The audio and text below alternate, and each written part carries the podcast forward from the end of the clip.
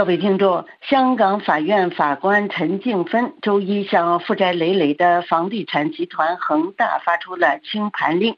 下令对恒大集团进行清算。陈静芬法官一月二十九号宣布，鉴于恒大集团在提出可行的重组计划方面明显缺乏进展，我认为法院对该公司作出清算判决是适当的，这就是我的命令。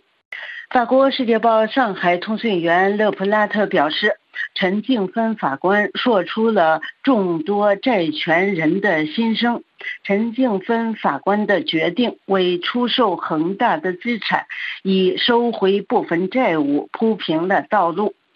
外国投资者持有恒大二百三十亿美元的债务。恒大的债务总额达三千零八十亿欧元，其中大部分是欠中国小银行和分包商的钱。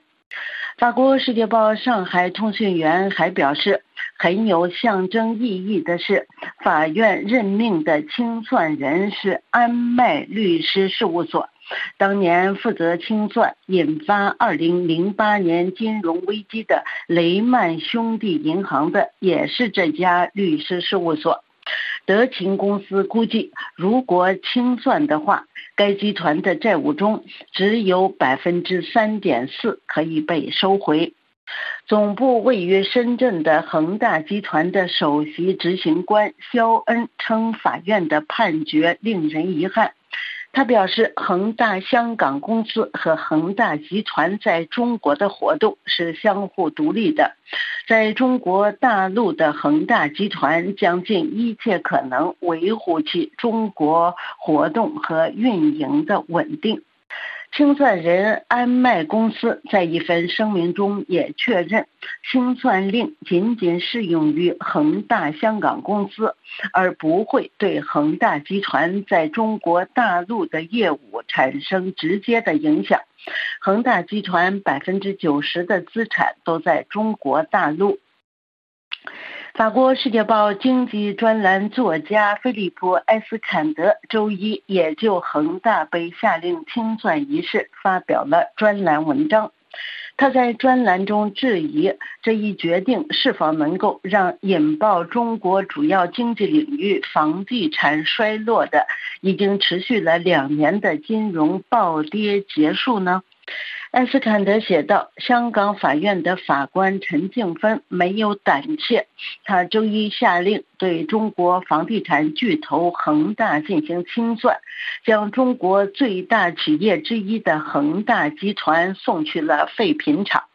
艾斯坎德表示，目前还不能够确定这一决定是否能够让引爆中国房地产衰落的、已经持续了两年的金融暴跌结束，因为香港离北京很远。但是，香港法官周一的决定至少是关键的一步。恒大集团于一九九七年开始了自己的冒险之旅。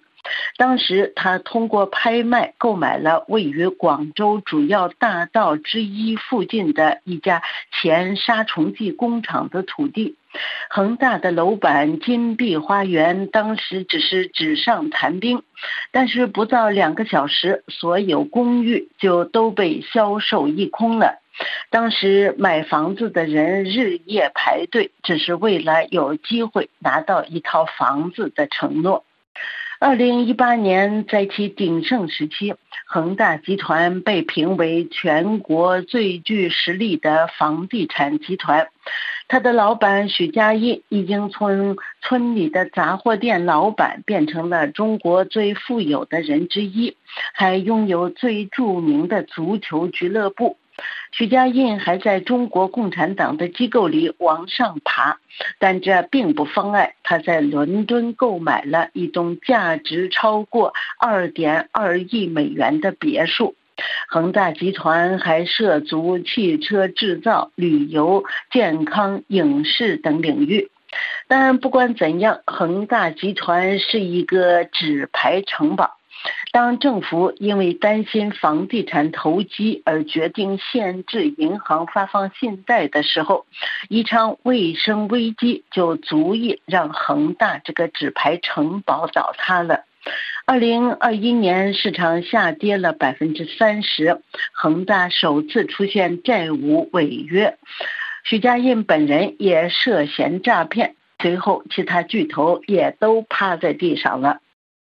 能否任命清算人来负责出售恒大在中国大陆的资产？这将是对曾经拥有最高权力的香港司法系统的独立性和权力的考验。恒大集团子公司所在地的地方司法可能会试图扭转这一过程，但是这对香港金融中心来说是一个信号。曾经占据主导地位的香港金融中心，现在已经被外国投资者抛弃。恒大地震的余震还没有结束。各位听众，以上是法国《世界报》摘要节目，本次节目由阿曼婷编播，感谢收听。